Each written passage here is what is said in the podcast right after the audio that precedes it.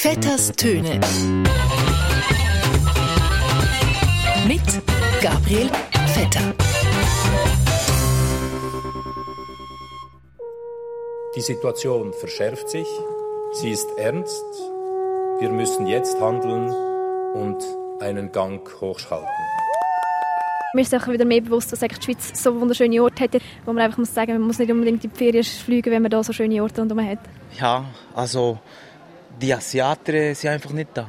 Die fallen halt, ja. Man muss Tempo daraus nehmen, langsamer werden oder bremsen. Ja, liebe Hörerinnen und Hörer von der SRF 1, der Sommer in der Schweiz neigt sich langsam, aber sicher seinem Ende zu. Die Familien machen sich wieder bereit für die Schule. Nach monatelanger Absenz, nach Ferien und Homeschooling soll jetzt so etwas wie normaler Alltag wieder einkehren und das trotz der steigenden Fallzahlen in der Schweiz. Darum stellt sich das ganze Land die gleiche Frage. Einen Gang aufschalten? Einen Gang hochschalten. Oder Tempo rausnehmen? Langsamer werden oder bremsen? Ja, das ist eine gute Frage und eine Frage, wo niemand die genaue Antwort dazu kennt. Die Schweiz ist aber optimistisch und sieht sich gewappnet für den Wiederanfang nach dem Sommer. Die einen zum Beispiel sagen sich, du, der frühe Vogel fängt den Wurm.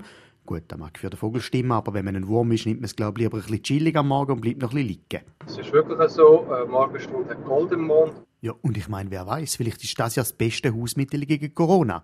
Früh aufstehen. Ich stehe seit dem 2008 immer am 5 Uhr auf und das sieben Tage in der Woche, also am Sonntag.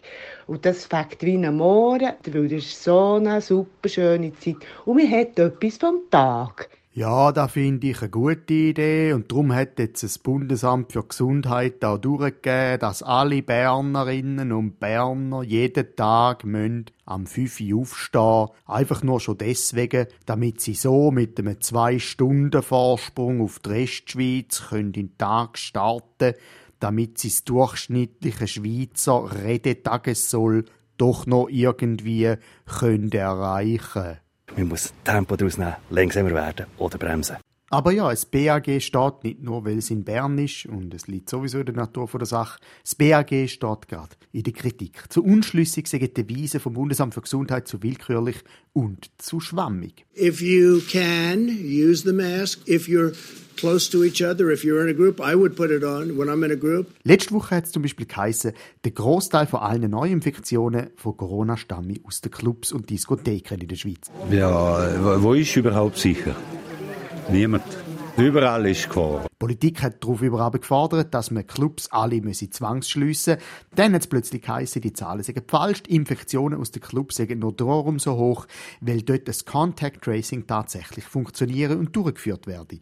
Und man darum die Clubs auch mehrtägig testen. Die Argumentation, man müsse die Clubs also schliessen, ist also quasi die, dass man Fußgängerstreifen müsste schliessen, weil sie eine Gefahr sind für Fußgänger. Weil, sind wir doch mal ehrlich, rein statistisch gesehen auf Fußgängerstreifen viel mehr Fußgänger angefahren werden als auf irgendwelchen Autobahnen. Ja, wo ist überhaupt sicher? Niemand. Dann hat das BAG zurückgerudert und gesagt, pardon, nein, stimmt alles gar nicht, da haben wir falsch kommuniziert. Die meisten Infektionen passieren gar nicht in den Disco und in den Clubs, sondern innerhalb der Familie. Worauf die SP sofort Zwangsschliessung von allen Familien gefordert hat und die CVP gemeint hat, wenn man sie schon nicht schliessen die Familie, muss man wenigstens in jeder Familie eine Polizeistunde durchführen. Um Mitternacht. Und ich glaube, das ist etwas, wo von vielen Eltern wird unterstützt werden dass wenn die Kinder auch um Mitternacht noch nicht ins Bett, dass dann die Kantonspolizei kommt und die Kinder endlich ins Bett bringt. Weil sonst gibt es als Strafe wieder 10 Wochen Homeschooling mit dem Papi und da kann wirklich niemand wählen. Gerade auch die Maskenfrage. Plötzlich heisst es, das BAG empfehle Stoffmasken. Die Armee sattelt auch um auf Stoffmasken. Obwohl bis jetzt jede Studie gezeigt hat, dass Stoffmasken im Vergleich zu Einwegmasken überhaupt gar nichts bringen. Eine Stoffmaske ist also irgendwie vor allem nur eine Art Symbol, ein Ritual. Und da wird es interessant. Wenn man es nämlich mal genau anschaut, ist der Kampf gegen Corona, wie er vom BAG und von vielen anderen Gesundheitsministerien in der Welt durchgegeben wird, der Kampf ist fast schon absurd katholisch prägt. Es ist wie in der Kille.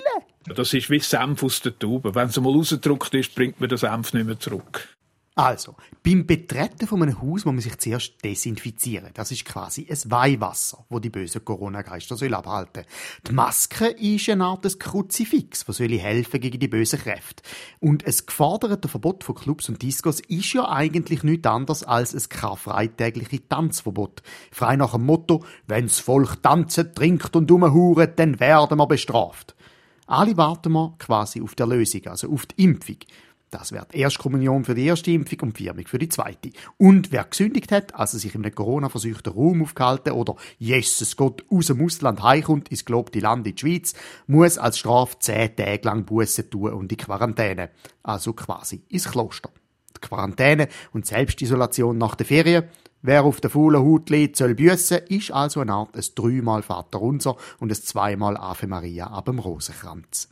Und wer dann positiv getestet worden ist, der muss es sofort am Bund beichten.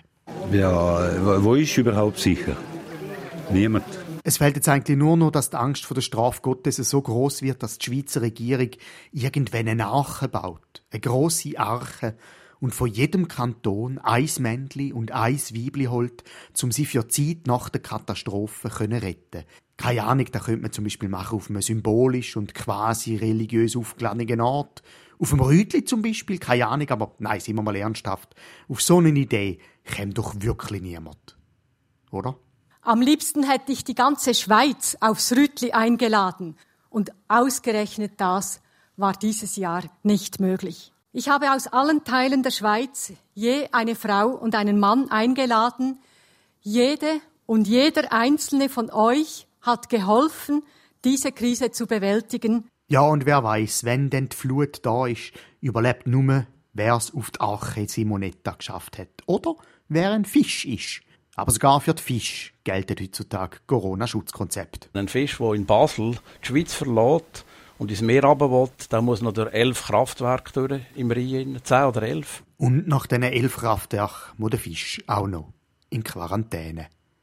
In dem Sinn, ein gutes Miteinander. Vetters Töne. Mit Gabriel Vetter.